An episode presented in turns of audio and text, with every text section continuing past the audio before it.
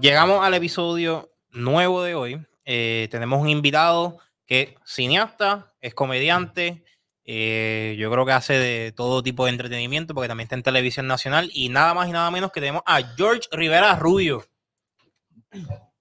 Ah, Así buena- mismo como entrada de, de lucha libre.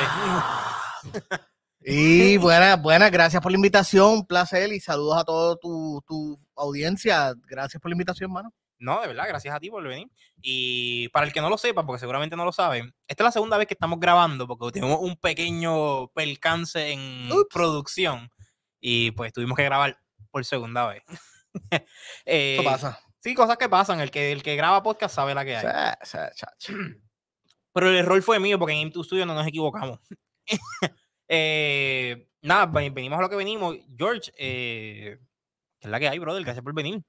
No, este, gracias a ti por la invitación. Todo bien, mano, todo chévere, todo, todo fluyendo hasta el momento, todo bien. Ah, qué duro, mano. Este, para no dar tantos rodeos, tú eres cineasta y eres comediante. No soy cineasta, Bueno, soy eres crítico de cine. crítico de cine, está bien, podemos decir crítico de cine. eh, soy comediante también. Yo, yo creo que todo eso cae bajo la sombrilla de comunicador. Soy comunicador. Eh, lo me gusta esa expresión. Soy comunicador. Me gusta hablar de cine y televisión, streaming, de vez en cuando un poquito de videojuegos. Este, estoy ahora haciendo comedia. Digo, llevo tiempo haciendo comedia, pero ahora estoy, estoy más activo. Eh, sí, sí, un poquito de todo. ¿Cuánto tiempo te llevas haciendo ya todo esto? Eh, bueno, en- yo te diría como desde el 2011 fue que empecé a meterle más duro. 2010 eh, escribir de cine. dos- entre 2010 y 2012 empecé a escribir más de cine y televisión. La comedia y el podcasting empezó más o menos al mismo tiempo. De hecho, el podcast, 2012 por ahí.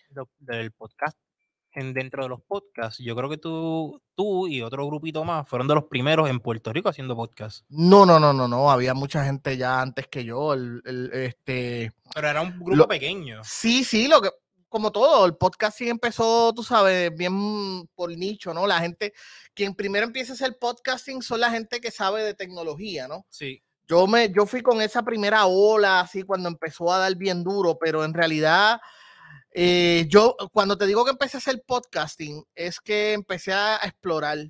Grabé unas cositas y qué sé yo qué, unas cosas que yo no sé ni dónde están, eso debe estar borrado y desaparecido. Y entonces, oficialmente, con lo que es legalmente, que fue mi primer podcast, como que ya bien hecho, estructurado, 2015. Pero ya llevaba un par de años como que explorando esa jugada. Y la comedia más o menos 2000, entre 2012, 2000, entre 2012 y 2014 fue que empecé a meterme a, a treparme a hacer open mic, que fue para el tiempo que lo hacía Chente, eh, el Chente hacía Trépate aquí. Este, ahí fue donde empecé a explorar esa, esa faceta. Por lo menos lo que es comedia, porque yo vengo haciendo teatro desde la, desde la escuela superior. Estudié en la Escuela de Bellas Artes de Ponce, ahí hice un poquito de teatro. No, mentira, ahí estudié teatro, pero no hice teatro. Luego entonces en la Universidad Interamericana de Ponce, cuando el mismo año que yo entré, eh, fue cuando empezó un grupo de teatro, un maestro nuevo teatro, y estuve ahí haciendo obra. Así que en el 2009 hice la última vez que trabajé teatro fue en el 2009, y de ahí entonces a como al 2013, 2014, que em- hubo como que ese espacio que no hice nada así de, Sí, hubo un gap. de- de ajá, tiempo. hubo ese espacio y entonces en el 2013 2014 es que empiezo a treparme a los open mic. Ah, qué duro. Yo más o menos como para ese tiempo fue que me, me entró como que la chispa de querer hacer comedia. Como para el 2015. De hecho, la primera vez que me trepé en una tarima, yo fui de los primeros cabrios, fue en Ojalá, y tú estabas. Eh, que para, ese tiempo, Um, para ese tiempo estaba lo del Comedy. Club. Eh, no me acuerdo. Creo que era Comedy Club o algo así, y quien cerró esa noche fue Carlos Amber. Ok, ok. Sí, no sé si está haciendo comedia todavía o si, o si ve esto. Pues. Carlos está como desaparecido, no sé por qué, porque es tremendo. eh, Ay, me eh, encantó el, el, el beat Él, de él. él tiene un estilo y él tiene un estilo que nadie más lo, lo, lo trabaja en Puerto Rico y es una pena que esté como que apagado. No, no apagado, pero como que el no sé, no retirado, sabemos de él. se me ha retirado, sí. Sí, este, ojalá vuelva. Eh, coño, pero tú llevas mucho tiempo entonces haciendo cosas, eh, dando alrededor de entretenimiento, Sí, por sí. decir así. Porque ahora mismo tú tienes Legalmente Nerd, tú tienes otro podcast más que tú participas con Acetaminofén. Siempre es lunes. Tienes siempre el es podcast, lunes. sí. eh, y tú participas también en la televisión nacional aquí, en, en Telemundo, día a en- día. En, Telemundo. Eso empezó hace poquito. Eh, tengo uno que se llama Buscando Problemas, que es de entrevistas, eh, legalmente en el que es más hablando de cosas de cultura popular, que lo hago con otros dos, por lo menos al día que estamos grabando esto, lo hago con Gazoo Star y Lola Wood, que es eso mismo, ¿no? Y entonces lo siempre es lunes, que pues trae los, así mismo como se llama, pues trae los lunes, que es un podcast más de vacilón, más comedia, humor negro y eso, humor más, más fuerte, más, más, más filoso. Y entonces, pues ahora estoy de lunes a viernes en Telemundo, al momento que estamos grabando esto, ¿verdad? Porque la, la vida cambia constantemente. Pero al momento que estamos grabando esto, de lunes a viernes Telemundo a las 3 y 40, la mesa de Social TV, que es como un mini podcast donde está Red Shadow, está JD, está Jackie Fontane. Y es básicamente como eso mismo, así como se llama, es una, una mesa y discutimos cosas del día. Y sí, van replicando más o menos como formatos que están en, en internet hacia la Sí, sí, es como un ciclo. Sí, sí, se puede decir. Sí, más o menos. Pues ya, eh, veo que tiene como muchos años de experiencia, mucho más que yo. Eh, porque yo soy nuevo, más o menos por decir así, tengo bien pocos años. Eh, pero a mí me interesa mucho la, comedia, brother, porque para mí, viste, y me puedes corregir, yo entiendo que te has llevado bastante consistente desde que empezaste, más o menos, haciendo comedia, y ahora estás hosteando algunos spots que vi que empezaron nuevos ahora en. Se me olvida el nombre, se me olvidan los nombres de los lugares en Robertas. Eh, pero ¿cómo, cómo, cómo, cómo tú ves ahora mismo la comedia de Puerto Rico más o menos hacia dónde está encaminándose? Mira, este, hay que darle crédito a gente como William Piedra, que empezó para allá a los 90 y los 2000. Hay que darle crédito a, a, Samplers, que es un sitio que abrió ese espacio. Hay que darle crédito a, a Paul Lee, que abrió Celébrate. Este, y básicamente toda gente que ha abierto un espacio y toda gente que está haciendo un esfuerzo por tratar de darle empuje a la comedia. Ahora mismo el grupito de stand peros que nuevamente al momento que estamos grabando esto, están todos los jueves haciendo algún tipo de show. A veces es comedia open mic, a veces son comediantes que ya están ready y ya van para eso, a veces es impro y ellos llevan ya tiempito ahí como que, ¿verdad? Calando para llegar a eso. Eh, de mi parte, pues yo he hecho un par de cositas aquí y allá y ahora mismo estamos en lo de Roberta. Yo creo que la, comedia, todo, tipo, todo el arte en general es consistencia.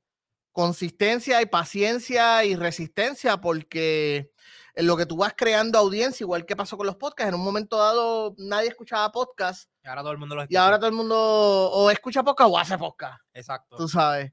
Así que es cuestión de crear esa audiencia poco a poco y, es estar ahí, ahí, ahí, ahí, hasta que se vaya haciendo esa audiencia y que la gente vaya eh, descubriéndolo, ¿verdad? Mientras más gente, recuerda que 20 personas que te vean hoy, pues son 20 personas que se lo pueden decir a quizás 5 y ya son 5 más que saben lo que hay y así se va corriendo de voz en voz. Así que yo creo que va por buen camino. Pienso que... Eh, no es un negocio que deje dinero, honestamente. Por lo menos Tradicionalmente no ha dejado dinero y te lo digo porque la gente que se va destacando, pues se tiende a ir por otros rumbos, ¿verdad? Se va para la televisión, se va para la radio, este, porque es cansón. Es, es bien cansón, por ejemplo, si tú trabajas duro en algo y estás ahí, ahí, ahí, ahí, y pues estás teniendo un poquito de éxito y de momento te llega una oportunidad, tú dices, mira, de verdad, no, ¿para qué me voy a joder tanto? Aquí pues ya tengo esta otra oportunidad, ya tengo este otro espacio. Así que, y no es una crítica para nada, no es para nada una crítica, es que es bien, es agotador porque pues, la audiencia, pues tú sabes, eh, eh, la audiencia de Puerto Rico es un poquito eh, difícil, resistente. Aparte de eso, este, los locales, no hay sitios realmente.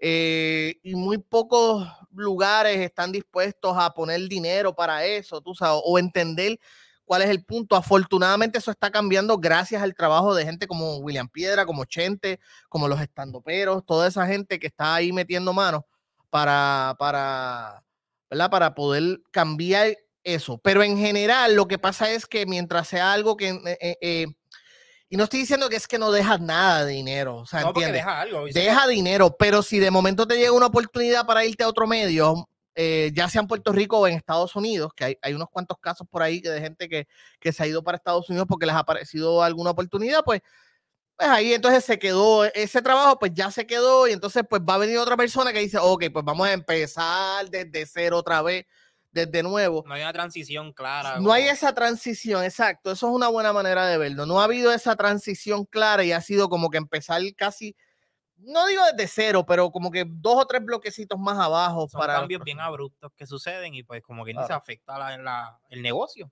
Y también, lo que, sí, y también lo que ocurre, y esto es más, esto tiene que ver más con la audiencia que, que, otra cosa, ¿verdad? Y no, no tiene nada que ver con el excelente trabajo y duro trabajo y duro esfuerzo y mollero que le mete lo, lo, el corillo, ¿verdad? Eh, y es que la audiencia tiende a, a dejarse llevar por nombres, ¿entiendes? Y te dan credibilidad si han escuchado tu nombre quizás por otra gente, si han escuchado tu nombre en radio, televisión. Sí, sí, tú sabes, ahí es que como que, o en las redes sociales, obviamente, tío, se me está olvidando mencionar las redes sociales. Entonces, pues te dan una credibilidad si tienes, que sé yo, 100 mil seguidores. Ah, espérate, esta persona tiene 100 mil seguidores. Sí. O en TikTok, ya sea en TikTok o en YouTube, tienes 10 mil seguidores o 100 mil seguidores. Ah, espérate, espérate, que esta persona está ahí metiéndole. Así que eso, pues la audiencia tiende a resistir si es una persona nueva que está empezando. Como que quizás no hay esa mentalidad de vamos a descubrir cosas nuevas, vamos a apoyar cosas nuevas. No vuelve y, y, y, disculpa que me repita, pero hay gente que está metiéndole mollero para cambiar eso, para que la gente se interese en ver estos nombres nuevos y estas caras nuevas y darle la oportunidad de descubrir cosas que no es lo mismo que ves todo el tiempo en, en medios tradicionales o en los mismos medios digitales, ¿verdad? Ver algo distinto. Sí, yo creo que por lo menos ahora, nosotros, por lo menos ahora, como está la cosa, en los poquito tiempo, en lo poco que he participado, yo veo que está cambiando por lo menos en cómo se están haciendo las cosas. Claro. Y porque ha llegado ahora formas nuevas de cómo hacer comedia. Por ejemplo, usted está en el internet, que nos trae otro método más adicional, como tú entretener a las personas que participan o se integren dentro de quien sea que está haciendo su contenido. Eh, tenemos ahora que los espacios abiertos y esto de la globalización también, de que ya yo no dependo solamente de si yo hago comedia en Puerto Rico, mi audiencia no solamente es Puerto Rico, yo puedo cruzar ya charcos para dar lo mismo que estoy haciendo acá en otra parte. Y, sucede, y yo creo que se ha traducido también en la música, porque ya tenemos artistas como Bad Bunny que también ellos no cambiaron el lenguaje, no cambiaron la jerga, no cambiaron nada de lo que están ya haciendo aquí a traducirlo afuera. Y yo creo que algo ahora se está viendo también en otros tipos de arte, como es la comedia, como es en teatro, como es en cine, y algo que pues poco a poco va a ir cambiando. Yo creo que por lo menos hoy día, no sé, un comediante puertorriqueño no puede sustentarse de solamente hacer comedia, pero quizás dentro de cinco, seis añitos se desarrolla bien, se organiza bien y mm, quizás no dependa solamente de Puerto Rico, pero pueda cruzar. No tiene que ser Estados Unidos. Pues Mira, este, ahí eso ya está pasando. El dinero, cuando tú, si tú haces dinero, si tú logras monetizar tus redes sociales, ya estás monetizando de sitios fuera de Puerto Rico. Porque las vistas no necesariamente son solamente de Puerto Rico. Quizás la mayoría, pero no necesariamente solamente de Puerto Rico. Así que si tú logras crear, si tú logras, ¿verdad? Eh, hacer este un buen trabajo en redes sociales o un trabajo consistente que consiga suscriptores, que consiga vistas, pues ya hiciste eso, ya, ya lograste conseguir dinero de afuera, porque esas vistas no todo viene de Puerto Rico. Sí, sí, este, y yo creo que también es que estamos en el momento perfecto, estamos ahí como que en un momento de transición, tanto, generacional, para las personas que están haciendo comedia o lo que sea, como también cómo se están haciendo las cosas en las redes. Porque al final del día, aquí hay muchas cosas que, gracias a Dios, el gobierno ha dado con regular ciertas cosas en, internet y que todavía esto se está desarrollando. Para la tecnología, cada 5, 4, 3 años da, da un brinco. Ahora mismo TikTok llegó a cambiar los algoritmos para todo el mundo. ¿Y TikTok cuánto tiempo lleva? Como uno, dos años, tres años. Lleva, lleva más, lleva más. Pero que ahora sea una plataforma tan grande como que tú puedas usar como para recursos, como uno usa Facebook, Instagram, que eran las que estaban las más predeterminadas o sugeridas para utilizarse al momento para alcanzar a las personas. Y yo creo que es algo que está cambiando. Y ahora, antes había Vine, y yo creo que el vacío que dejó Vine de comedia que lo usaba Eladio Carrión, eh, llegó TikTok y lo, llenó. Pero fíjate qué buen ejemplo acabas de dar, porque Eladio Carrión empieza haciendo comedia en Vine pero su meta era otra, era, Sí, su meta era la música. Él aprovechó por ahí, o sea, eh, eh, se abrió ese espacio y dijo, ah, por aquí me meto. Y eso lo han hecho muchas personas, muchas otras, muchas otras personas.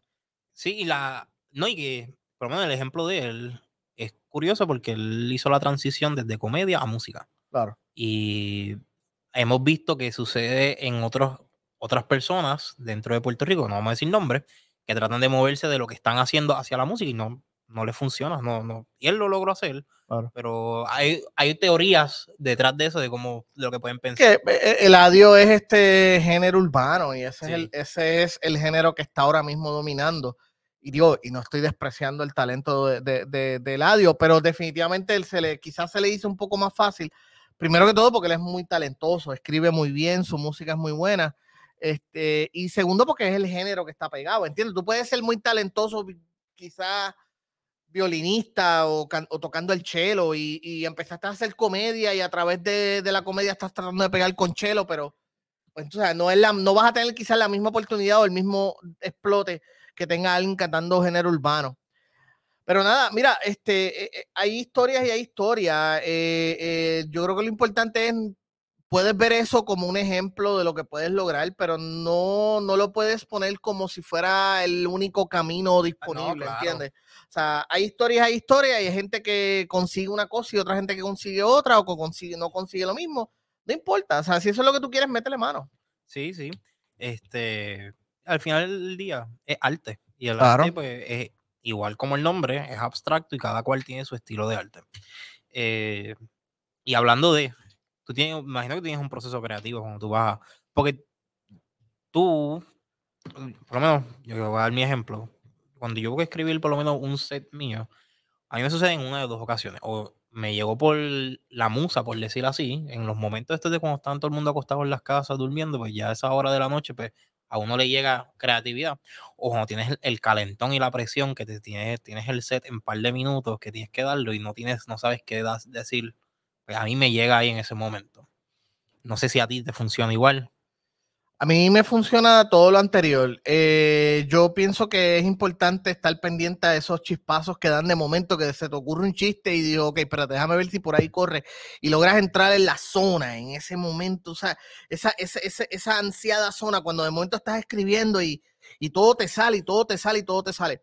Eso es fantástico y, y hay que aprovechar esos chispazos. Lo que pasa es que muchas veces esos chispazos llegan en los momentos que, que, que no, no, no hay haciendo otras cosas la estás haciendo otras cosas, estás durmiendo y dices, ay, yo me acuerdo de eso mañana.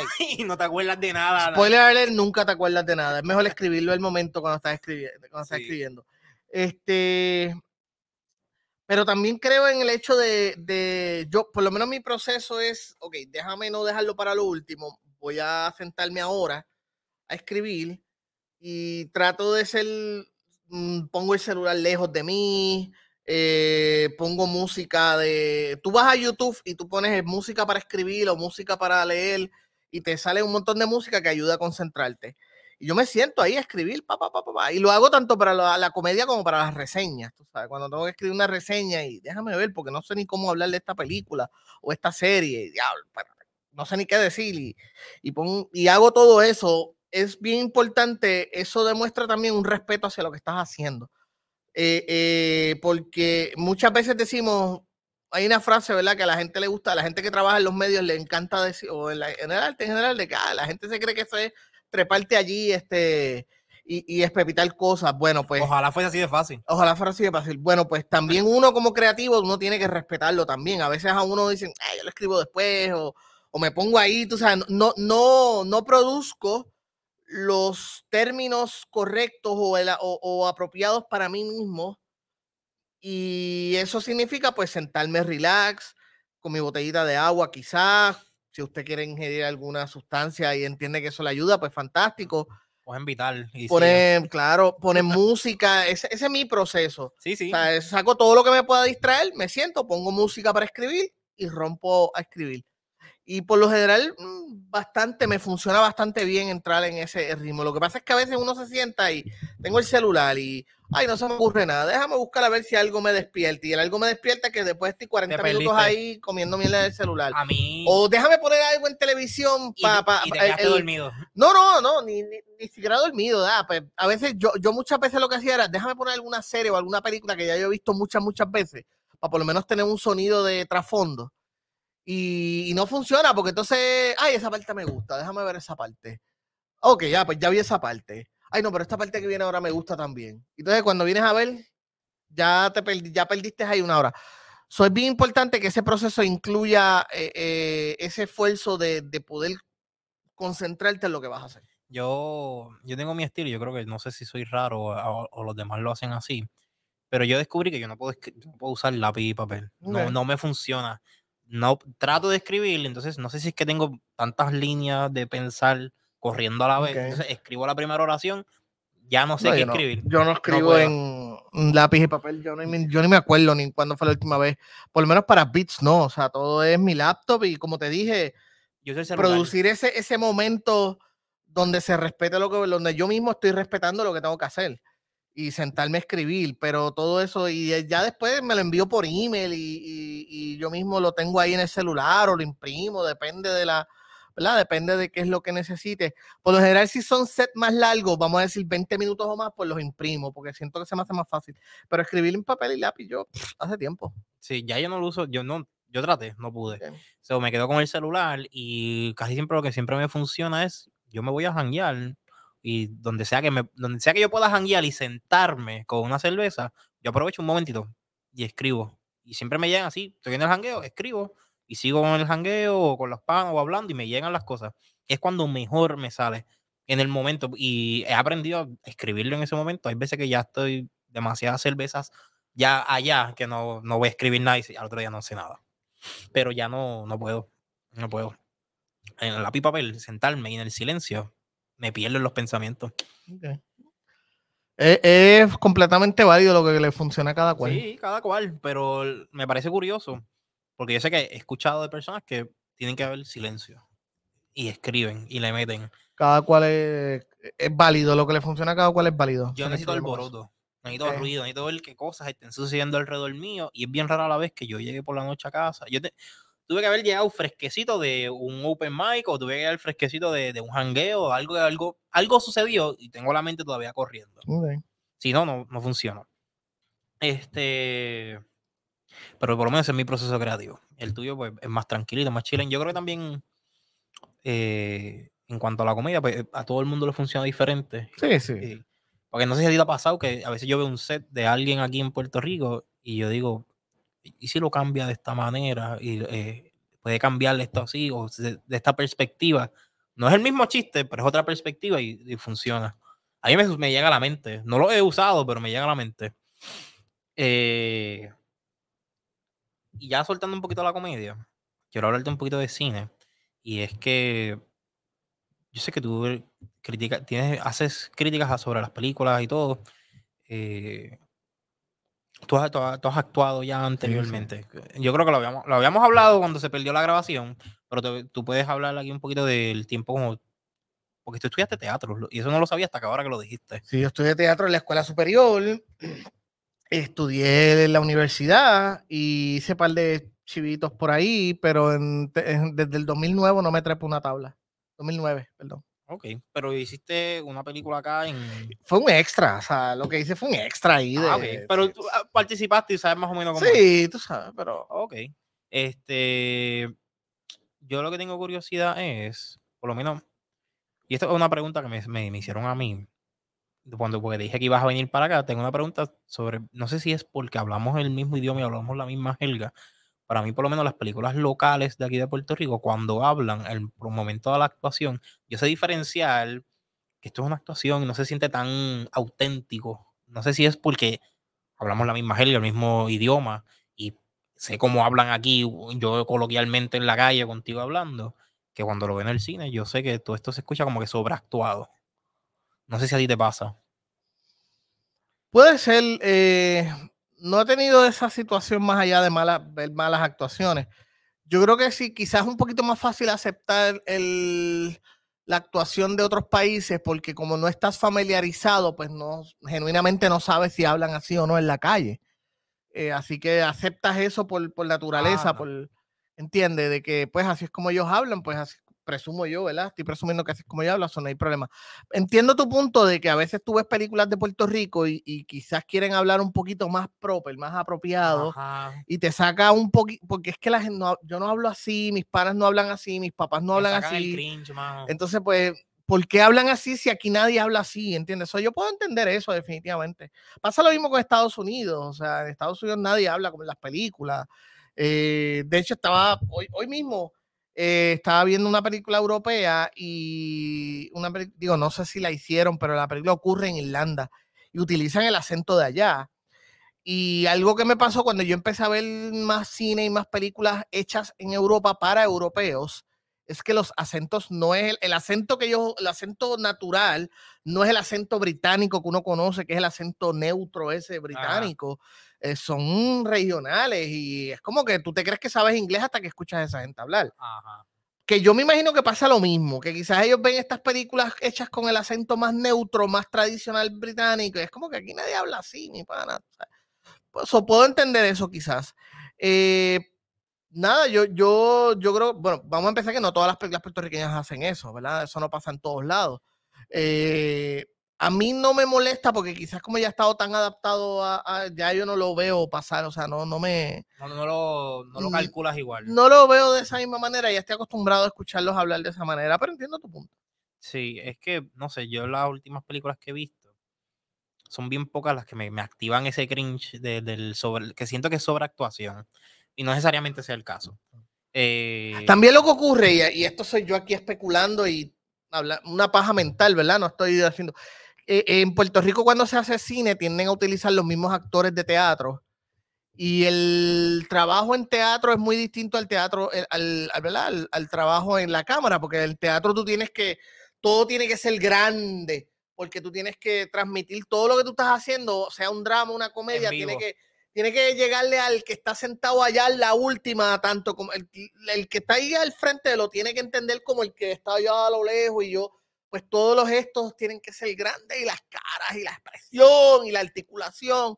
Entonces, pues quizás cuando se mueven a cine, ese director o esa persona encargada de decirle bájale un poquito porque aquí tienes la cámara en tu cara, ¿entiendes? aquí no tienes que hacer esto. Ah, aquí pues es, este es más recatado, pues quizás no hacen ese trabajo, no se preocupan o piensan que no hay problema entienden que no es necesario bajarle. So, quizás sea eso que tú estés viendo. Yo no diría que sea mal, mal trabajo. Es que pues están acostumbrados a un estilo. Y no pasa todo el tiempo. Vuelvo, esta es mi opinión. E, e, esto soy yo aquí tirando a ver si a lo mejor es eso a lo que tú te refieres. Sí, ya posiblemente sea eso a lo que me refiero. Porque ahora que tú lo dices, si yo me pongo a ver las películas así últimas así en Puerto Rico que yo he visto, por lo menos las que he visto dentro de los últimos cinco años, por decirte así, uno, yo he sentido que son casi todos los mismos actores, que no sé si es porque la comunidad de actores en Puerto Rico es más pequeña de lo que uno pensaría, o, simplemente otro nicho más. Eh, y lo otro es que no sé si es que estamos sufriendo del mismo dilema que Hollywood, que estaba faltando, le están faltando escritores y no tienen como que muchas dramas ya originales y estamos recreando dentro de lo mismo. O si es que... En Hollywood no hacen falta escritores, lo que pasa es que eh, con la pandemia, eh, pues, el, ¿verdad? Todo, todo cayó, cayó la producción, cayó la audiencia.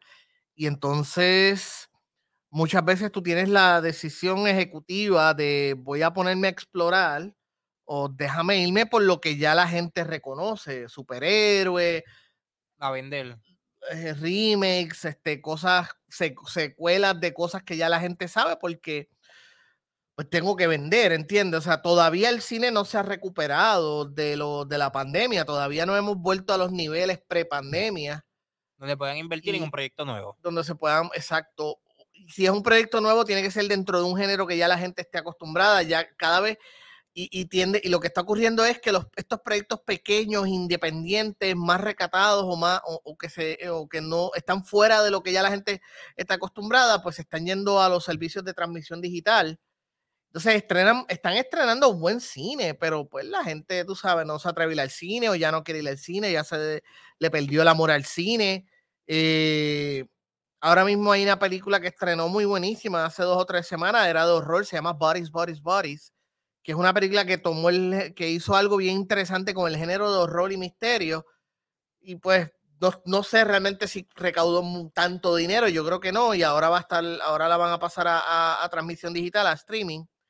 Y pues es de esos casos donde la gente la ve, ay, qué buena era esta película, esto no sale en cine, es porque no, no estaban pendientes a que, es que también yo creo que. Entonces, porque la gente, o sea, la gente, pues, como te digo, o le tiene miedo o le perdió el amor a ir al cine y solamente van cuando es una película grande, importante o que, o que todo el mundo está hablando de ella. Sí, este. Ah, yo no, mencionaste una película de horror, yo no me castigo de esa manera, pero he cogido, he tenido que coger, ir poco a poco, ir viéndola. Y la última que yo vi y me hizo pensar en que qué original fue, fue la que salió reciente. Y yo creo que todavía está en cine, es la de Smile. No la he visto todavía. Eh, para mí es muy original en el hecho de que no usan el efecto de. No, se aprovechan tanto del efecto de los jump scares como para asustarte.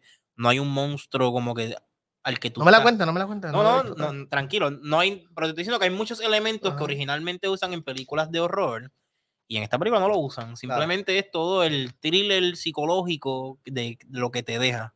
Y eso es lo que realmente la película causa el miedo. Para mí fue original por eso.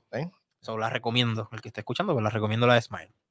Eh, pero volviendo al cine de Puerto Rico, eh, aquí yo lo que sí he notado es que hay muchos, muchos grupos, muchos grupitos, o quizás son jóvenes o lo que sea, que están aprovechando ahora esto de la internet y todo, y están haciendo cortometrajes cortos. Por ejemplo, lo último que yo vi fue de una, y no sé si en producción puedan buscarlo, este, de un grupito de personas que se llaman Polaris, o no me acuerdo si es Polaris o algo, y hacen, se dedican a hacer pequeños cortometrajes. El último cortometraje que hicieron fue algo como una pequeña historia de amor. Y eso, pues aparentemente les está funcionando. Los, métodos de cómo, cómo recoger los recursos, me imagino que deben estar usando cosas como GoFundMe, cosas que, o Kickstarter, cosas que ayudan a poder recurrir los fondos o tienen sus auspicios. Eh, como como todo, como todo, me imagino. Y para mí es algo que está empezando, por lo menos, y por lo menos la calidad, yo siento que está mejorando poco a poco. No sé si porque son mentes nuevas, porque son jóvenes y vienen con una perspectiva nueva hacia el cine.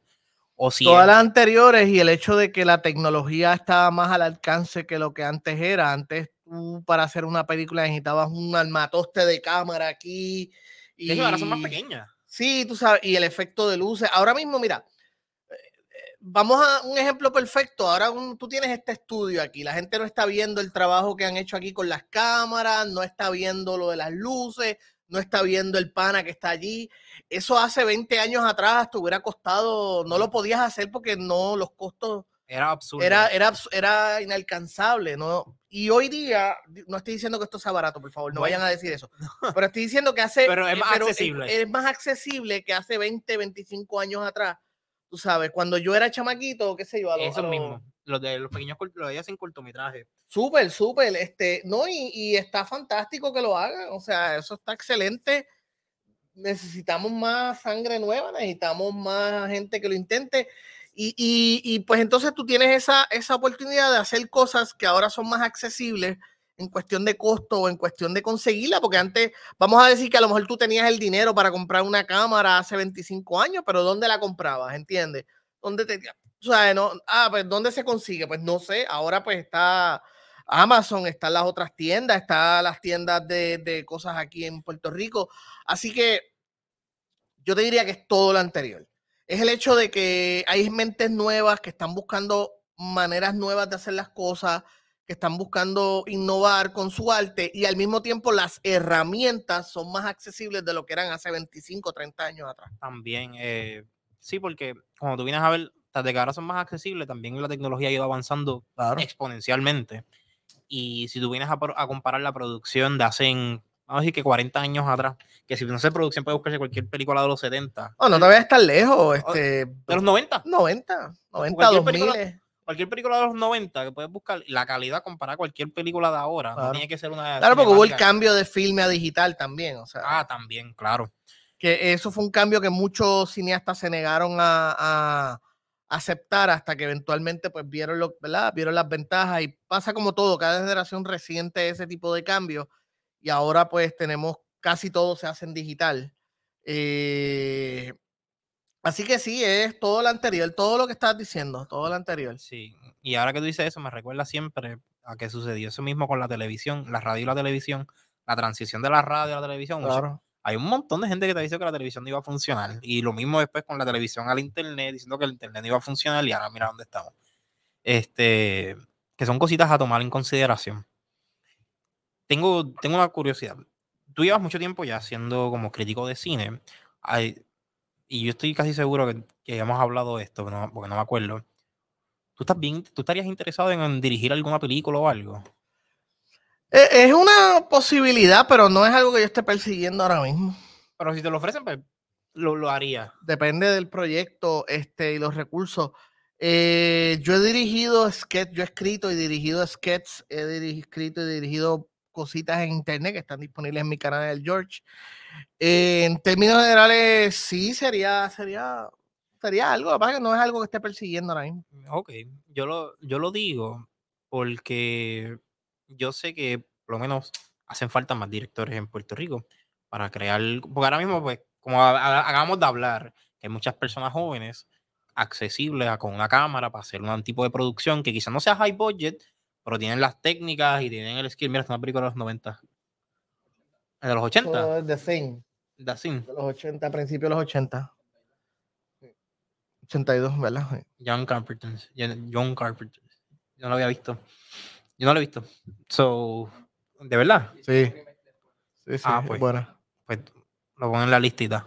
Eh, pero volviendo al tema, eh, lo que estaba diciendo es, ahora con tanta gente joven que tiene tanto las cosas, los skills y tienen preparación más que antes para hacer algo, yo creo que ahora mismo hacen falta más directores, aunque no sean producciones de budgets altos, pero por lo menos o cortometrajes o producciones de por lo menos una película de una hora o algo de media hora. Y Mira, puede que se pueda funcionar. Este, lo, lo que yo te dije ahorita de que a veces, de que por qué la escena de la comedia, pues a veces cada cierto tiempo parece que empieza desde cero. Y es porque la gente que le está metiendo duro a eso eventualmente consigue otras Cruza. oportunidades. En el cuestión de cine en Puerto Rico más o menos ocurre lo mismo. Eh, es bien difícil hacer cine. Aún en, aún en las mejores condiciones es bien difícil hacer cine y Puerto Rico no tiene las mejores condiciones. Eh, yo he hablado ya con tres cineastas. Yo he entrevistado tres directores en Puerto Rico y los tres me dicen exactamente lo mismo. Aquí no hay dinero. cine. No es que no hay, es que no hay dinero, ¿entiendes? o Ah, sea, ha- hay una industria de cine, pero no hay dinero.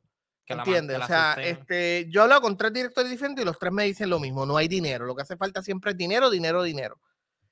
Eh, así que muchas veces si tú eres un cineasta o entusiasta o lo que sea, y tú empiezas a meterle mano, empiezas, empezaste, qué sé yo, como bregando luces, cámara, productor, lo que sea, y eventualmente vas haciendo tu trabajo y vas logrando cosas y llegaste a hacer tu primera película, es tan difícil, es tan complicado y, no es que no, pero ok, cuando te digo que no es que es, complicado, es que en Puerto Rico es más complicado todavía, ¿entiendes? O sea, hacer cine o hacer eh, eh, contenido, vamos a decir cine, vamos a quedarnos en cine, pues es complicado de por sí. El simple hecho de hacer una película es difícil y complicado. En Puerto Rico es doble, triplemente complicado porque no hay dinero, porque no hay esa cultura de que yo quiero grabar en tal sitio, pero para tal sitio hay que pedir permiso y los permisos son un problema, o, o yo quiero que quede bien. Te- te- entonces, pues, ¿qué pasa?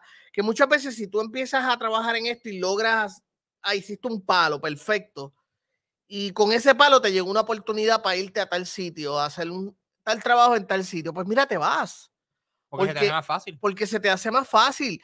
Y a lo mejor no, o sea, no te vas porque no quieras tu país o no quieras hacer que la industria crezca, pero es que a veces, Puerto Rico a veces parece que, que- que aquí eh, es, una, eh, es como que no queremos que na- no- nada crezca. O sea, a veces parece que es que no queremos que nada ocurra y que nadie eche para adelante.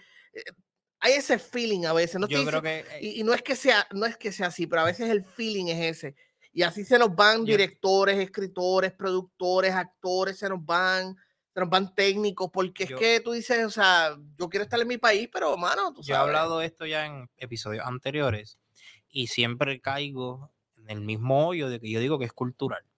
Esto aquí hay tres cosas que están sucediendo, por lo menos que yo encuentro que son un, problema issue, un issue súper grande en Puerto Rico, pero no se tocan porque los que porque, realmente donde se tiene que trabajar es un proceso largo de cambio, porque tienes que empezar desde los, de la gente joven Claro. en adelante, porque los viejos no van a cambiar. Y es el hecho de que aquí hay mucha impunidad en cuanto desde lo más alto en gobierno hasta lo más pequeño en, en, en, en- en jóvenes. Aquí no te, no, tú no recibes medidas disciplinarias acorde a, la- a las faltas que tú hagas. Y esto aplica en todas las áreas. Aquí no hay una, un sentido de, por lo menos una gran parte de puertorriqueños no tienen un sentido de comunidad porque corren por el decir de después de que los míos estén bien, se joda lo demás. Y eso es algo bastante real y sucede. Y eso, por lo menos donde más yo lo escucho, es de, mi- de la generación de mis papás hacia adelante.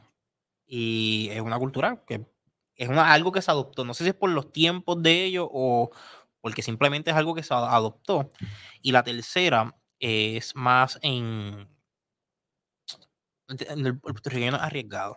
No queremos, no- nosotros no tomamos riesgo, no, no solemos tomar riesgo. Es bien raro que puertorriqueños se arriesguen todo o nada a algo para hacer las cosas. No sé si es por, es algo bien cultural de nosotros y es poco a poco que se tiene que ir trabajando. Eh, y por eso es que yo pienso que uno, vamos a seguir teniendo los problemas que tenemos actualmente, tanto políticos o públicos que tenemos ahora, como también en áreas privadas, porque todo esto se traduce. Y no, me acuerdo dónde fue que lo escuché, pero que fue, creo que fue un- algún decir sobre desarrolladores, organizacionales o gente de desarrollo organizacional, y es que dicen que tú puedes tener todas las herramientas del mundo, tú puedes tener la tecnología más adelante del mundo, pero si tu cultura dentro de tu organización o, dentro de tu grupo de personas no sirve, nada sirve. Mira, eh, puede ser, pero si estamos hablando de hacer cine en Puerto Rico, el problema es dinero. ¿verdad? Bueno, sí. Eh, aquí en Puerto Rico hay talento, pero con cojones. Los, tenemos talento con los técnicos, talentos, tremendos productores, tenemos buenos escritores, tenemos buenos actores. O sea, el talento lo hay, los recursos, lo que no hay es dinero. A- al fin del día, entiendo lo que tú me dices, pero cuando aparece el dinero, se puede, se hacen cosas Claro, todo fluye mejor. ¿entiendes? Todo fluye. O sea, que, que no es un asunto de que y, y yo pienso que cuando, cuando tú puedes hacer un proyecto, la gente trabaja y mete mano para, para que sea un éxito. La gente quiere que esto sea un éxito, la gente quiere que esto fluya, que se, que se funcione, pero en términos generales es dinero, de verdad. A la hora de la verdad, pues es, es asunto de que el cine, el, el- la industria del cine de Puerto Rico, pues necesita dinero, necesita eh, fondos, necesita eh, eh, capital privado, de quizás del gobierno. Yo prefiero que sea privado, porque la industria del cine de Estados Unidos corre privada. So, Exacto. ah. Podríamos hacer algo parecido, así que sí, lo que necesitamos es más gente que, que esté dispuesta a poner el peso ahí y, y empezar a meter, ¿verdad? A, a- a darle no solamente que haya trabajo para técnicos, pero sino que se produzca bueno. Ok. Yo me voy a buscar el calentón yo si, no- si, si, si la gente se molesta. Yo creo que aquí también el issue es que por lo menos nosotros, como puertorriqueños, nosotros no consumimos lo que se... Por lo menos en el cine de aquí nosotros, la población en general no consume el cine de Puerto Rico. No creo que eso sea cierto. No sé qué tan cierto es, por eso digo. No, no, no. El, puertorriqueño, quizás somos un poquito más intolerantes hacia el mal, hacia las malas, o sea, quizás exigimos más. Quizás es como Esperamos que, más, ah, espérate, más. si voy a ver una película puertorriqueña, pues tiene que ser la mejor película puertorriqueña, porque si no, no la voy a ver. Quizás sea un O, poquito de die- esa o llega por word of mouth. Ajá, pero sí, sí, la apoyan. Aquí se han estrenado unas cuantas películas y la gente, vuelvo y te digo, es que también hay que ver que los últimos dos años han sido bien difíciles para, para la industria en general y, y pues la gente no se está atreviendo a ir al cine, pero sí, yo te diría que sí, o sea, se han estrenado unas cuantas películas y la gente las va a ver. Eh, Picando Adelante estuvo como, qué sé yo, tres meses, cuatro meses en el cine. Perfume de Gardenia, la gente la fue a ver. Ahora mismo hay una que se llama eh, San Juan Más Allá de las Murallas y la gente la está yendo a ver. De hecho, ¿la viste el documental? No, no la he ido a ver todavía. este. Eh, o sea que sí, sí, la gente va a ver. Los SAC estuvo unos cuantos semanas también. La, la vimos y la gente se volvió loca con esa película. Tú sabes. Así que sí, eh, lo que pasa es que, pues, también, ¿verdad? Este, la, la, gente pues tiende a ser un poquito más tiquismiqui, de que, ay, pues yo quiero que sea, o sea, si me vas a, tiene que estar buena, porque si no, no voy a... Sí, o sea, sí, quizás un poquito de lotus, pero de, al, al, final del día sí la gente va a ver el, cine puertorriqueño. Sí, pero yo lo digo porque yo creo que un poquito del, ¿cómo se dice la palabra? Del reacio que tienen personas a consumir televisión local, se le ha salpicado un poco hacia el cine también local. Que a mí me haría sentido porque yo he escuchado de personas que dicen, yo no veo nada local, todo lo consumen fuera de Puerto Rico. Y está bien, eso a gusto los colores pero para mí algo, por lo menos dentro de mi círculo, es lo que he visto. Aunque yo consumo lo local también, yo vi picando adelante. Me dio mucho estrés la película porque para mí fue una, tras de que fue, una comedia, yo entendí que todo era comedia, pero para mí dio muy cerca a casa y pues me estaba dando más estrés porque yo sabía que todas estas personas existen. Eh, y he visto un montón de películas. Mi verano con Amanda, que fue, yo creo que, ¿cuántas películas hicieron de mi verano con Amanda? Fueron dos o tres para mí, yo, yo me acuerdo que yo las vi cuando chamaco y eso fue como cuando tú llegas, cuando tú llegabas cuando chamaquito a la escuela un lunes y habían soltado episodios nuevos de Dragon Ball, lo que sea en el weekend, y todo el mundo estaba hablando de la película. Ah, para mí eso fue a mi verano con Amanda en la high, cuando salió. So, sí hay películas que se han apoyado y llegan por word of mouth o lo que sea. Lo que sí he visto también es, en cuestión de calidad de cine, nosotros en Puerto Rico, no sé si es por algo que ya habíamos hablado del, factor dinero, sí he visto que por lo menos en República Dominicana y en Latinoamérica y otras áreas más fuera de Puerto Rico, que no son Estados Unidos, eh, la calidad de cine está mejorando a un paso más ligero que el de Puerto Rico, a pesar de que el de Puerto Rico tuvo su momento que estaba más adelante y puede ser porque hubieron, tuvieron los tiempos bollantes. De pero eso lo puedes decir por todo, eso lo puedes decir en todos los aspectos. Eh, vuelve otra vez, de verdad, es que la contestación va a seguir siendo la misma, pa. El dinero. O sea, no hay break, o sea, podemos analizar esto todo el día, toda la noche, si tú quieres. Ponte un café ahí y un Red Bull y, y, ya estamos toda la noche y vamos a llegar a exactamente la misma conclusión. La conclusión de dinero. Eh, eh, es dinero y pues República Dominicana es un país más grande, con más industria, eh, no sé realmente si allí funciona el cine, trabaje privado o público. Me atrevo a apostar que probablemente privado. Así que lo ven como una industria de la que se puede sacar dinero. yo creo que una vez que el, segmento privado en Puerto Rico empieza a ver el cine como algo de lo que se puede invertir porque le van a sacar dinero, pues las cosas van a cambiar. En Latinoamérica el cine es una industria, punto. O sea, es una industria tan válida como cualquier otra. Así que no hay mucho que buscar, o sea, nuevamente vamos a caer en, vamos a hacer un ciclo y vamos a caer exactamente en el mismo hoyo que es dinero. Sí, pero yo no sé si aquí buscan fondos fuera de Puerto Rico. Es que. Bueno, ahí no sé si, ahí no sé si se podía decir, pero yo creo que tratan, pero no sé si les funciona. está fuera un poquito de mi, de mis rangos, de, de mi alcance, poder decirte si buscan o no buscan dinero afuera, pero vuelvo y te digo, para poder desarrollar eso, primero tiene que venir de adentro, tiene que venir del empresario local eh, que esté dispuesto a poner el peso y arriesgarse, sabiendo que es una industria de riesgo, pero sabiendo que los, el pago puede ser mayor y, ir creciéndola. Así que dinero, pa. si, si, buscan fondos de afuera o no, de verdad, esa parte no te la puedo decir. ahí, ahí, tendrías que traer cineastas genuinos que trabajan en la industria y que te contesten esa pregunta. Sí. Para mí, estuve y esto es un, en, la paja mental que mire, para mí estaría bien cabrón que suceda lo que sucedió en el ABCN local, que los artistas empezaron a invertir dinero en los equipos locales, que pueda suceder con la industria del cine. Y lo, porque es privado, y que decidan montar un estudio porque, qué sé yo, digamos que como hizo Residente. Residente se retiró de cantar música y se fue para Los Ángeles a producir. Mira, aquí, aquí mm, es una buena idea, es un, es un buen pensamiento. Ahí pues ya tendríamos el dinero. Lo segundo que hace falta es la burocracia de Puerto Rico para los permisos, para construir. Y ahí eso, es un issue ya para tanto para los comercios como para, para, todo. Pero eso es ya parte de, no, no es necesariamente solo de, de, la industria de cine, ya eso, es, Puerto Rico en general. Ya eso es en general para todo. Y, y, yo no sé, no sé cómo vayan a, a trabajar eso, pero ya eso yo creo que le toca ya a una nueva generación de políticos bregar eso. Y cuando me refiero a nueva generación, mi generación. Porque ya los que están ahora están en los cincuenta y pico para arriba. Eh, moviendo un poquito, no yéndonos muy lejos del cine. Eh, ¿Qué tú tienes? Yo he visto muchos directores y críticos de cine criticando ahora el que el, el género de superhéroes se ha apoderado del cine como tal. Yo no sé cómo, cómo te sientes sobre eso. Para mí me parece fantástico que el género de superhéroes se ha apoderado dentro de la dentro del consumo del cine en las películas como es Marvel, como es DC y como son otros géneros independientes, otros otros más independientes, pero están en el género de superhéroes, están acaparando la, el consumo.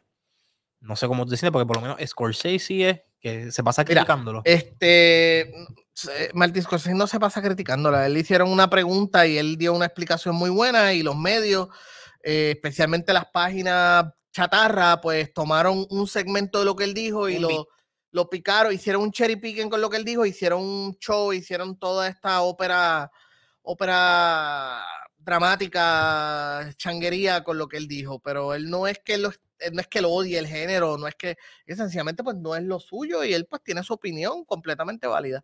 Eh, changuerías del, eh, una mezcla de, de, changuerías del internet con, con el click, la cultura del clickbait. todo, el cine ha pasado por un montón de fats, ¿no? ¿Cómo se dice esto en español? Por, por modas. Ha, pasado, estuvieron los vaqueros, Estuvieron los ninjas, estuvieron los, el horror, los slashers, estuvieron las comedias bien tontas, estuvieron las comedias románticas, la acción, todo eso. O sea, han habido muchas, muchas, muchas modas a través de los años. La gran diferencia con el género de superhéroes es que está trayendo, ok, el género de superhéroes llegó en un momento perfecto, porque tradicionalmente el género de superhéroes era el género chatarra. Era como que el que la se, burla. Sí, no la burla, pero tú sabes, no era, no era el género que los, grandes artistas buscaban, ¿entiendes? Todo el mundo quería el, ese gran, el, próximo gran drama, ¿entiendes? Todo el mundo quería hacer el próximo, el padrino, este, lo que, la próxima película de, de Jack Nicholson, todas esas cuestiones cuando el género de superhéroe explota es, precisamente porque tú tienes unas generaciones que vienen creciendo con los cómics de los 50. Los cómics empezaron a cambiar drásticamente en los 60 para tomar unos temas un poquito más maduros y más sociales, los 60, los 70, los 80, los 90.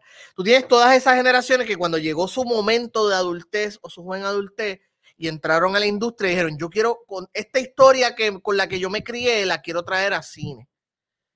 Y eso se mezcló con esas generaciones que están creciendo en ese momento que de, que, wow, espérate, ahora estoy viendo lo que leí en el cómic, ahora lo estoy viendo.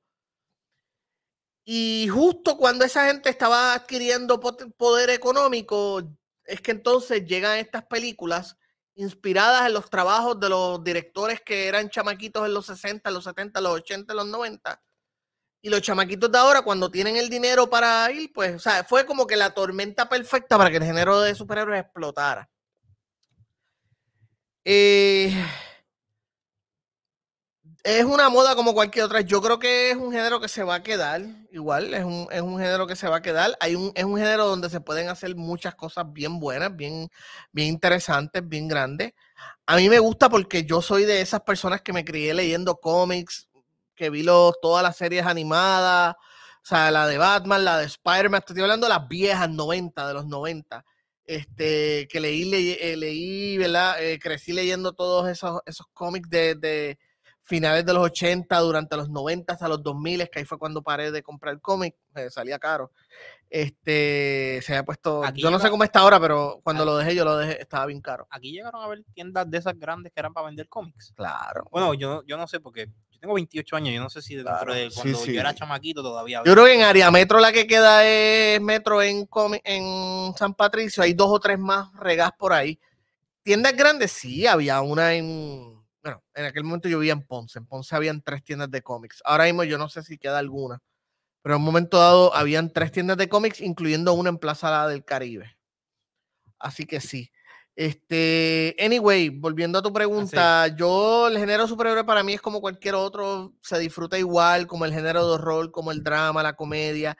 Pues ahora es más dominante porque es la moda del momento y es el único género que te está metiendo 500, 600 mil millones de dólares por película cuando pasa, tú sabes, es el único género que está haciendo eso, por tanto es el género que todo el mundo, ¿verdad? Que los estudios grandes van a querer ir, especialmente ahora que el cine está, todavía no se ha recuperado de la pandemia. Pero pues eventualmente ya se asentará la cosa, ¿no? Este, subió como la espuma y ya se irá asentando hasta que tome su lugar y, y de momento venga la próxima moda sea de horror, sea de comedia, sea otro género nuevo que se inventan, quién sabe. Sí, este, yo había leído, por lo menos para mí, en el caso de las películas de superhéroes, de las primeras, bueno, ya habían películas de superhéroes que estaban saliendo. Y para mí, de las primeras como tal que habían salido, que empujaron la industria y el, género como tal de, de, franquicias como Marvel, fue la primera película de Tobey Maguire de, de Spider-Man. Mira, Género de superhéroe es viejísimo, ¿verdad? Es casi tan viejo como el cine. Las primeras cosas live action que se hicieron de superhéroes, estamos hablando de los años 30, 40, con el Batman ese bien tecato. Que se le caía así la... se le caía así el, el, cuernito. después hicieron series de televisión, después hicieron... Eh, eh, era lo que se llamaba serial, serials en español, que eran como que un montón de, de episodios cortitos y los pasaban por, el cine, porque antes el cine era otro tipo de entretenimiento. Antes tú ibas al cine a ver noticias también, a ver caricaturas, a ver dibujos animados, y entonces te ponían la película, y entonces después te ponían, anunciaban qué más venía. Era, era, era otra, era otro tipo, ¿verdad? Era otra cosa bien distinta como es hoy. Este, y después vino, digo, antes vino la radio y todo eso. Anyway, el punto es que te digo es que tradicionalmente había sido como que un tipo de contenido pues más para niños, tú sabes, este... Era más familiar. Era más familiar. Eh, y entonces en los 90, la primera película que pone el género de superhéroe en que tú dices ah, que tú podrías decir, oh, espérate, tú sabes, esto se puede hacer en superhéroe fue Blade, que era R y como no era un personaje tan conocido como Spider-Man o Superman o Capitán América, pues tú tenías, y como no era un personaje conocido, punto, fuera del, mundo de los cómics, este, pues tuvieron la libertad de hacer una película de, de este cazavampiros R. Como Wesley Snipe ahí. Ajá, y después hicieron la 2 y la gente como, oh, espérate, esto es una película de superhéroes. Entonces llega Spider-Man, después llega X-Men y entonces ahí vemos el fenómeno que estoy contando, que tienes todos estos creativos que ahora están en sus 20, early 30, o sea, sus primeros, en su, em, empezando los 30 o terminando los 20, que se criaron en, viendo, leyendo superhéroes, que ahora están en la posición de mover esto a, a, a cine y los ejecutivos están en la posición, también crecieron viendo todo eso y vamos a meterle chavos a esto porque a esto se le pueden sacar buenas películas Así que fue esa tormenta perfecta, ¿verdad? Pero sí, yo sí, no le estoy quitando méritos a Spider-Man, pero hubo otras que también hicieron, ¿verdad? Eh, pusieron su granito de arena. Después entonces, finalmente llega el 2008, que para mí ese, fue, ese es el antes y después. O sea, porque hasta ese momento pues habían sus altas y bajas. Spider-Man fue muy bueno, Spider-Man 2 también fue, Spider-Man 3 no tanto, hicieron unos esfuerzos por traer a Superman otra vez. Eh, Batman había sido, Batman por poco destruye el cine de superhéroe con, con, con Batman and Robin, que de hecho Batman fue, dije Blade, pero en realidad fue Batman 1989, que fue la primera que, que, que puso eso como que, wow, espérate, tú puedes hacer esto con superhéroes, wow. Y después Batman Returns y qué sé yo qué. Y para mí todas están duras. Yo no sé quién fue el atrevido que me dijo a mí que el mejor villano fue The Riddler de Jim Carrey. y para mí eso fue horrendo. Eso es gusto. Batman Robin casi destruye el género. Llega Blade y lo vuelve a levantar. Llega Blade 2 y lo vuelve otra vez a hacer el esfuerzo, ¿verdad? Como que. Y ahí entonces llega Spider-Man y dije, no, tranquilo. Y llega X-Men, tranquilo. Llega Spider-Man 2, tranquilo. Pero entonces llegó Superman hasta el 2008, que para mí es entonces el antes y después con The Dark Knight, que fue la, gran película del 2008. El mismo año estrena Iron Man, que por accidente empieza el universo cinemático de Marvel y el resto es historia, tú sabes. De ahí en adelante fue. Así que es bien interesante ver cómo fue creciendo ese género, pero tuvo sus momentos bien difíciles y bien malos. Sí, sí. Este, no, y ahora tenemos las películas ahora que, bueno, la crítica de algunos actores, que no me acuerdo quién fue el actor que fue a Christian Bale, fue el último que se quejó cuando fue a hacer la película de Thor. Dice que no vuelve a hacer películas con Marvel porque todo era CGI. Claro. Y era el green suit que tenía que estar usando en todos los escenarios. Eh, pero ahora vemos las películas y son otro nivel de cuestión de la producción, los, efectos y cómo se ve todo, comparado a lo que tenían que bregar con los 80 y los 90. Claro. Este...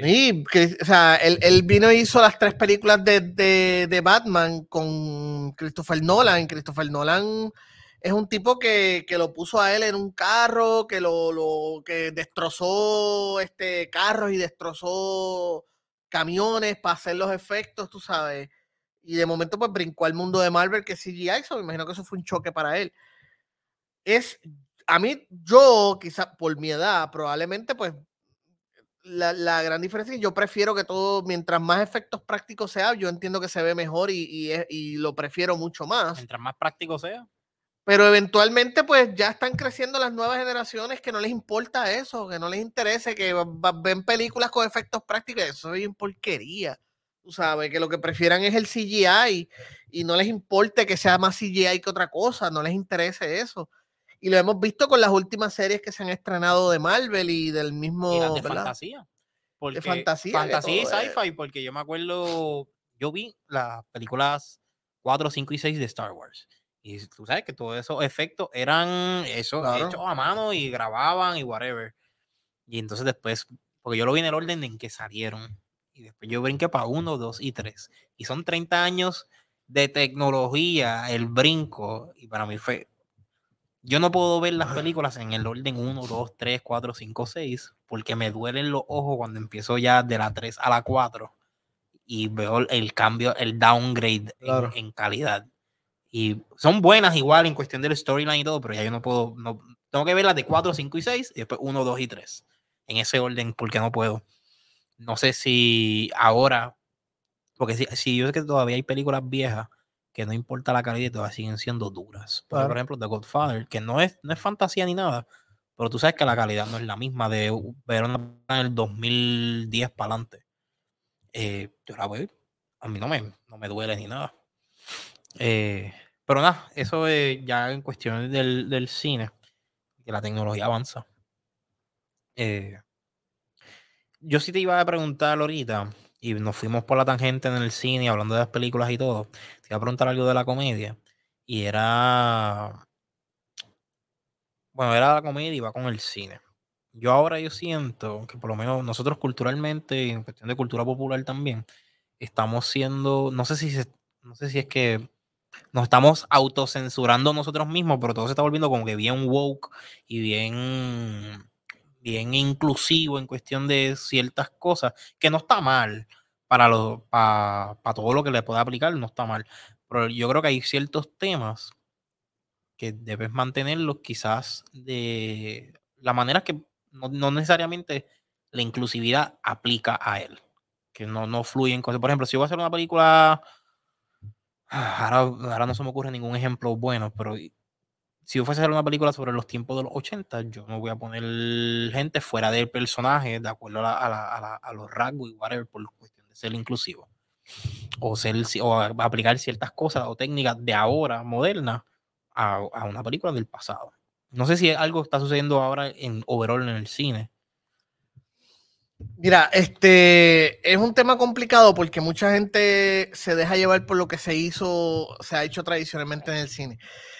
En la industria del cine, la que yo conozco que es la de Estados Unidos, eh, por nuestra condición colonial, ¿verdad? Somos una sucia colonia. es lo más que tenemos accesible. Es, lo más que tenemos accesible. La industria del cine estadounidense estuvo dominada por hombres blancos, ¿verdad?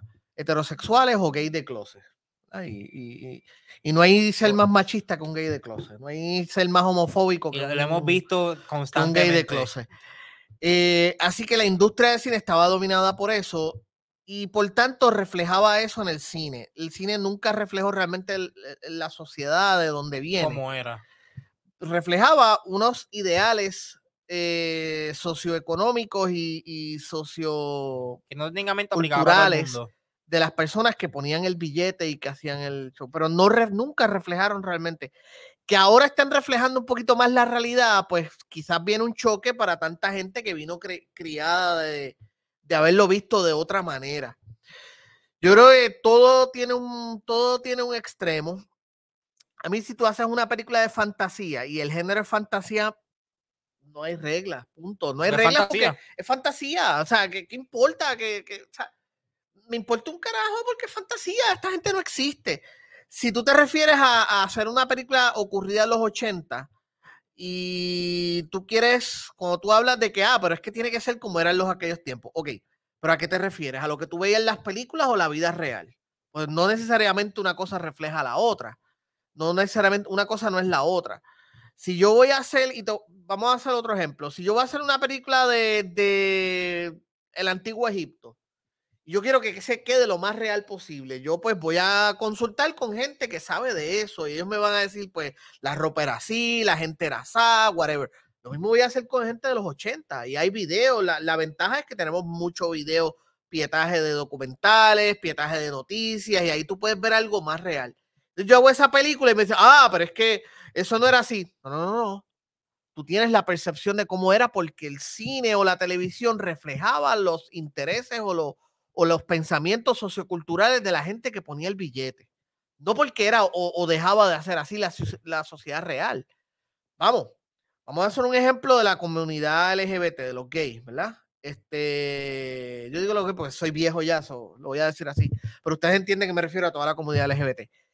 Eh, en el cine y la televisión de los 80 casi tú no veías esos personajes, ¿verdad? Porque nuevamente reflejaba los ideales, la sociocultura de, la gente que ponía los chavos y que trabajaba la, manejaba la industria. Pero existían igual que existen ahora, estaban en tus trabajos, estaban en tu escuela, estaban en tu comunidad. Que no se veían por X o Y razón. Quizás que eran más escondidos por obvias razones, pero no dejaban de estar allí, ¿entiendes? No dejaban de estar. ahora la sociedad está reflejando un poquito más de cómo es, porque estamos hablando de que ¿Te molesta ver gente negra en las películas? Pues mira, la gente negra existe, no va a desaparecer. ¿Te molesta la gente LGBT en las películas? O Esa gente no va a desaparecer tampoco. No importa cuánto apriete los puñitos y me molesta que... Esa gente existe en la vida real y ahora se está reflejando porque ahora pues ya hay más mm, libertad para reflejar, para que el contenido refleje la vida real, lo que nosotros vemos alrededor.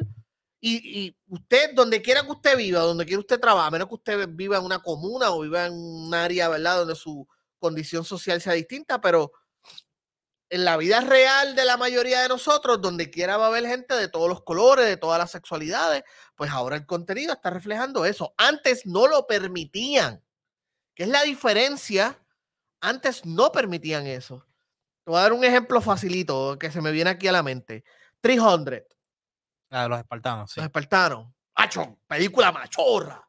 Uf, esa película sí que es de macho. So, mira esos tipos ahí bien poderosos, peleando ahí. Ah, eso es una película de macho. En la vida real, los espartanos tenían sexo entre ellos. Era necesario tener, e, e, era necesario, incluso la historia nos dice que las mujeres espartanas se tenían que cortar el pelo para que los hombres se animaran a chingársela. Tú sabes. Y los espartanos cantaban, creían, el entrenamiento espartano no era físico nada más. Era, tocaban, tenías que aprender a cantar, tenías que aprender a tocar instrumentos, tenías que aprender a pintar, tenías que aprender a leer, a escribir poesía, a escribir canciones. ¿Qué de eso tuviste en 300? Nada de eso. Ah, caramba. Ahora que tú dices todo eso de la preparación. Así que hay muchísimos y muchísimos ejemplos así de, de, de cómo el cine o la televisión no reflejaba lo que realmente era, reflejaba pues las ideas socioculturales de la gente que manejaba la industria. Incluso en, en cosas como historia o quizás no, no, quizás no resaltan ciertas cosas que sí sucedían dentro de esas culturas en aquel momento. Y lo digo porque ahora mencionan lo de los 300 y los espartanos. Y a mí me parece curioso que hace como un par de semanas atrás yo me enteré de lo que estaban, lo que eran los Simen, que eran como esta cultura de, de guerreros. Y ellos creían, ellos cogían los chamaquitos o los niños ya entre los 10, 12 años y los entrenaban desde jóvenes a pelear y a matarse. Y no los dejaban como que estar cerca de mujeres. Y dentro del proceso de ellos crearlo como guerreros, ellos creían que ellos necesitaban consumir eh, semen como tal y tenían que llenarlo por todos los orificios. So, ellos básicamente en una etapa, no me acuerdo en qué año de, de, de la historia humana fue, ellos ponían a los niños de entre 10, 12 años, whatever, desde el comienzo de entrenamiento de ellos como guerreros, a consumir el semen tanto por la boca como por otras, otros boquetes más, porque que creían que por ahí era signo de, la virilidad, virilidad claro, claro. era fuerza, era como, como esta persona mayor con muchos años de experiencia en batalla hacía una transición o tramitaba toda su experiencia y, y fuerza hacia él. Mira, y, y, por aquello, ¿verdad? De, de, de, de de la misma manera, yo puedo entender que hay gente que toma este asunto como un fucking religión, no sé si esa es la palabra correcta, porque sí, o sea, eh, eh, hay gente que también pone las peleas a este asunto, pues yo te, yo te lo puedo explicar, ¿entiendes? Y te lo, y te lo, puedo, te lo puedo decir de, de la manera, pero hay gente que lo toma como que, porque, ah, porque entonces te molesta, ah, pues eres racista, eres homofóbico, eres transfóbico. Entonces se van al otro extremo de que tenemos que tener más diversidad. Yo,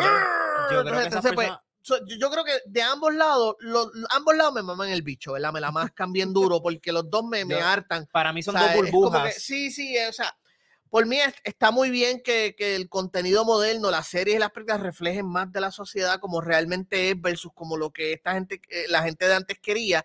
Eso está perfecto, pero tampoco es como que vamos a, vamos a matarlos por eso y, y, ya no te gusta, pues vamos, tú eres malo, tú eres racista, tú eres homofóbico que haya gente que sí lo haga por eso, perfecto, claro que lo va a ver, pero no todo el mundo, no todo el mundo que se queja que la serenita es negra eh, es porque es racista, es porque hay gente que es bien changa con sus cosas. Hay gente que dice, es que yo la, yo la, pues, yo la tengo en mi mente de una manera y yo la quiero ver así de esa manera. No necesariamente porque le moleste que sea negra, es porque son changos.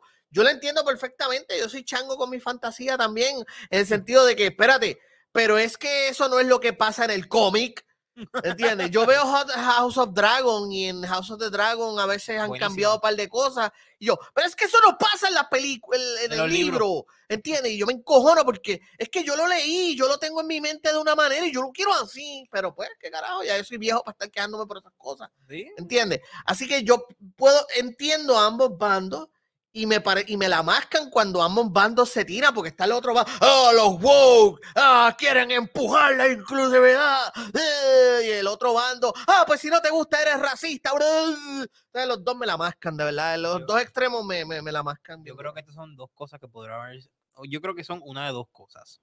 Y todo, y el resultado sigue siendo el mismo que gracias a la internet, a las redes y todo esto que ahora nos deja comunicarnos e interactuando con más personas al, momento.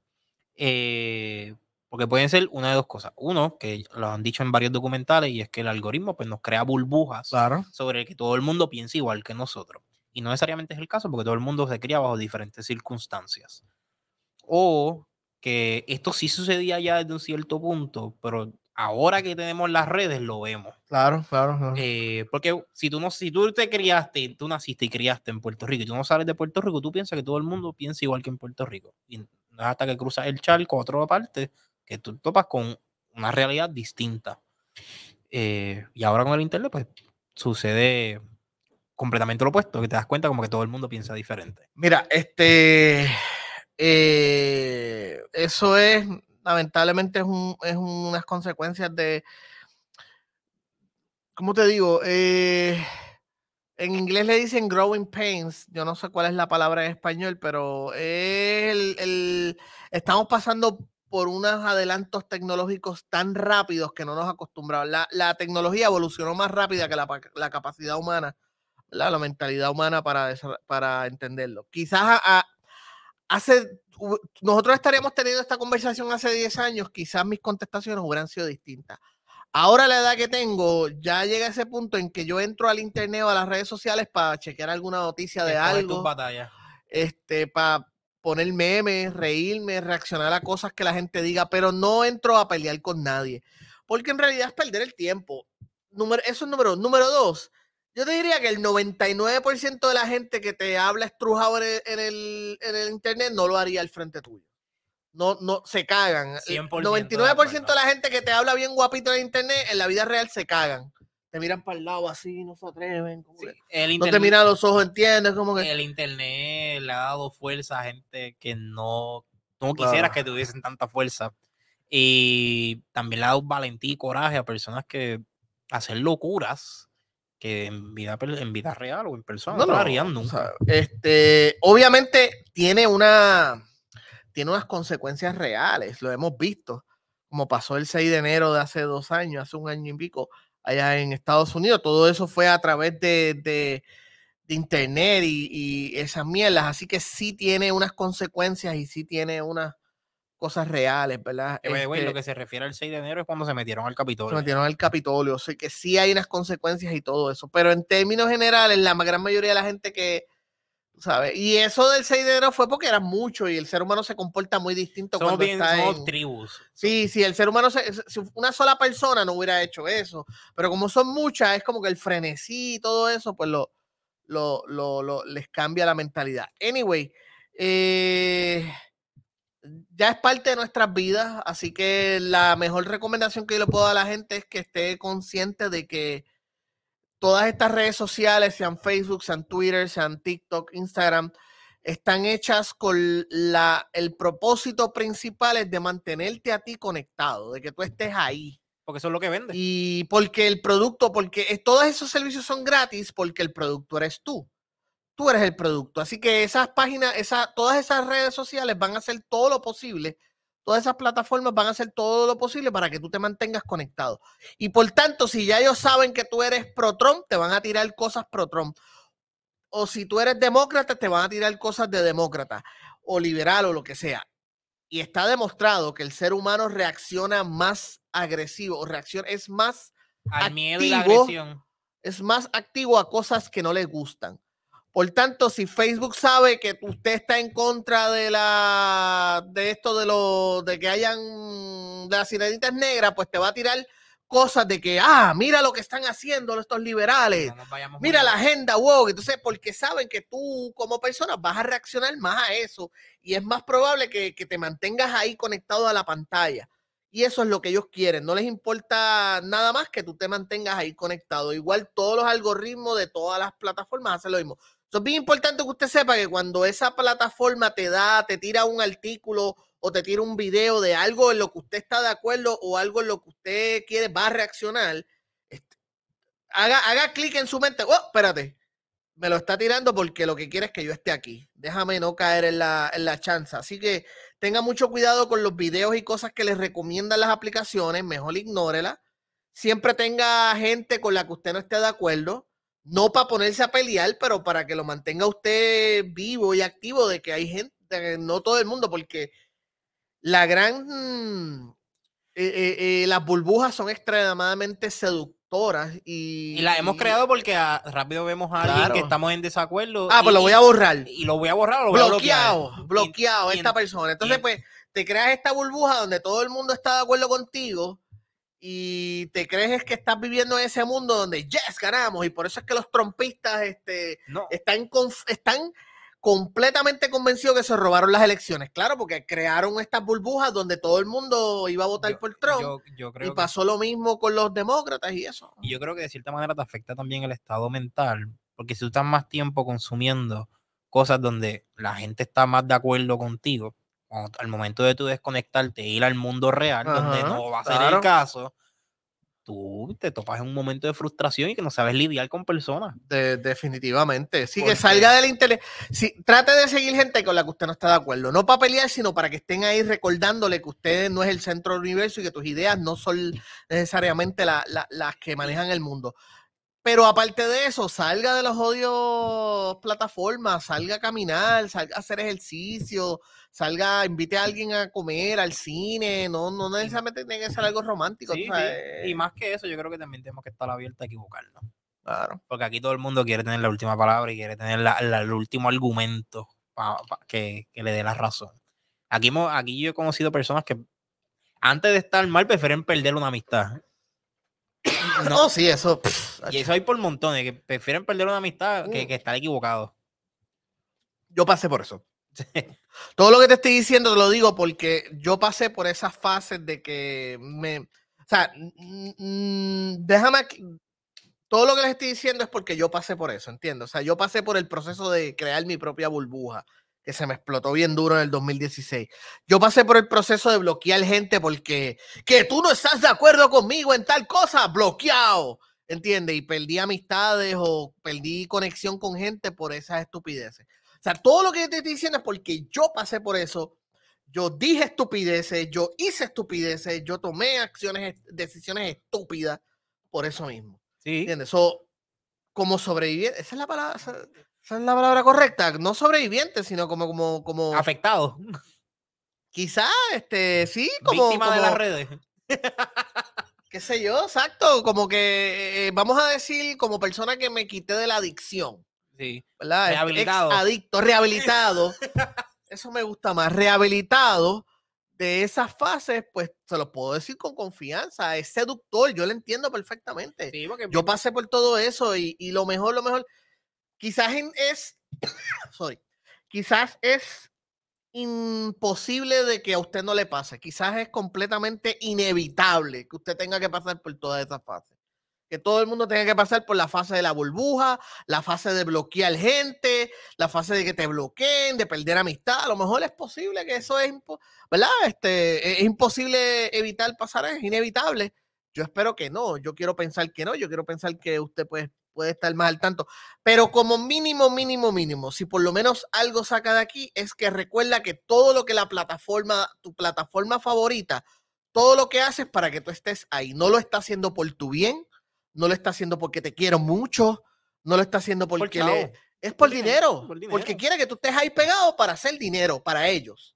Sí, yo creo, y te confieso aquí para que te como yo rompí el vicio, y todavía sigo como que consumiéndolo todavía, pero cuando yo quiero romper el vicio y quiero soltar las redes, yo intencionalmente me voy a Facebook y hago que me, me, suspendan 30 días o me bloqueen la cuenta. Intencionalmente porque yo sé que yo no tengo autocontrol con las cosas y yo me obsesiono. So yo intencionalmente me pongo a comentar cosas que yo sé que Facebook me va a flaguear o algo y me va, a bloquear la cuenta. Y me voy 30 días de vacaciones. Que la gente dice, ah, le bloquearon la, la cuenta, te la tumbaron, como que vuelta de bien. Esas son vacaciones para mí. No tengo que estar pendiente del teléfono. So, para mí algo. No lo hago con estas redes, y espero que nunca me suceda con estas, pero por lo menos las mías personales yo hago eso. Y ya. Es que, y yo creo que también las personas, hay un comportamiento diferente de cuando tú trabajas, cuando las redes son tu herramienta de trabajo a cuando es tu entretenimiento personal. Porque ya como tú lo ves como trabajo, yo creo que no lo consumes igual. Lo ves como trabajo y cuando, cuando, tú ves las cosas como trabajo, ya ah, uno la apesta, no las quiere usar, no quiere verlas. Sí, y es, otro comportamiento distinto. que es algo que también, porque no es, no es que digamos que todo el que suelte a las redes, porque hay gente que vive de las redes pero no, lo ven igual. Cuando entra una notificación, no entra igual. Lo vemos como lo ven ellos, dinero. Sí, eso es otra cosa. Tumbe las notificaciones para el carajo. No, no tenga notificaciones activas en nada. No, y no tiene que responder, ah, no tiene que responder todos los mensajes de momento. Si mi recomendación es que las tumbe todas para el carajo. Si acaso las únicas notificaciones que yo tengo son las de, de mensajes de WhatsApp y texto, y email porque es de trabajo, pero en cuestión de, yo no las notificaciones de Facebook, de noticias, todo eso yo las apagué para el carajo. Yo tengo una política bien clara. A mí, si no es una emergencia, no es mejor textenme. A mí solamente me llaman por emergencia y esa llamada yo la cojo rápido porque las demás notificaciones yo las tengo tumbadas o yo entro cuando me da la gana. Este, o tiene que ser una persona importante, whatever, y le respondo. Pero para mí, si me quieren contactar de emergencia, número de teléfono. si no, no, no, no, hay manera. Este, hemos tocado varios temas, eh, hemos hablado un montón. No sé si podemos ir ya cerrando o... Yo creo que vamos a ir cerrando. Eh, ¿Tienes otros proyectos que estés haciendo, George? Mira, ahora mismo, pues, como te dije, de lunes a viernes, Telemundo en día a día, 3 y 40, la mesa Social TV, la mesa de Social TV, eh, que es un mini podcast diario de 15, 20 minutos con Recharo, JD y Jackie Fontana y algún invitado que tengamos. Aparte de eso, eh, los Open Mic en Roberta, que se están dando dos veces al mes. El próximo es el 25. ¿Esto sale antes del 25 de octubre? Eh, ¿Cuándo hay 25? 25 hay miércoles. El martes que viene. El martes que viene. Pues, este, no, no creo que salga. Ah, pues olvídenlo. Pero, anyway, estén pendientes, vayan a la página de Roberta, denle like, porque ahí es donde se pueden registrar, eh, ahí es donde se pueden reservar su espacio. Los del Patreon van a ver esto antes. Ah, bueno, pues el próximo es en. Lo ve, ya está lleno. Ya está full lleno. Roberta ya está lleno. Está reservado lleno, así que ya, anyway, no iban a tener oportunidad. Pero estén pendientes a la página de Robertas, que es un restaurante en Coupey, donde usted puede reservar su espacio para ir la próxima vez. Si usted quiere treparse y hacer cinco minutos de comedia, pues esté pendiente a mi cuenta, Instagram, at el George Rivera Rubio, que ahí es donde yo lo estoy tirando. Eh, aparte de eso, pues mis podcasts son Legalmente Nerd, que es un podcast que yo hago con Gazoo Star y Lola Wood de noticias de cultura popular, películas, cine, gaming, a veces MMA eh, boxeo, cosas así, sí, a veces de vez en cuando. Eh, Buscando Problemas, que es un podcast de entrevista, y Siempre es lunes, que es un podcast de vacilón que estrena todos los lunes. Si le gusta el humor negro, de verdad se lo recomiendo. Está en YouTube, disponible en YouTube y disponible en tu aplicación de podcast favorita. este, coño, George, gracias por venir, de verdad. Gracias a usted. Eh, no me diga usted, loco, me siento viejísimo. No, no, este, es, es, es, este. Este es, respeto, yo sé. Es Banten, es Banten. Está bien, pero nada, vamos a ir cerrando ya y a la gente, pues, gracias por participar de este episodio. Nos vemos. Se acabó el episodio. Yo no sé por qué estás aquí, si no vas a buscar hacer un proyecto, quieres promocionarte o quieres montar un podcast. Y si lo vas a hacer, recuerden que lo pueden hacer en M2 Studios. Puedes llamar al número que sale en pantalla. No sé si está en este lado o está en este lado, el lado que lo vaya a poner y pueden separar su espacio y ya coordinando su idea o lo que quiera que, lo que sea que quieran hacer de verdad. Y aquí pues los van a atender en producción y los van a tratar súper bien, de calidad, porque en el estudio donde sea que estén grabando seguramente apesta o están incómodos, hace calor. Así que vengan para Into Studios.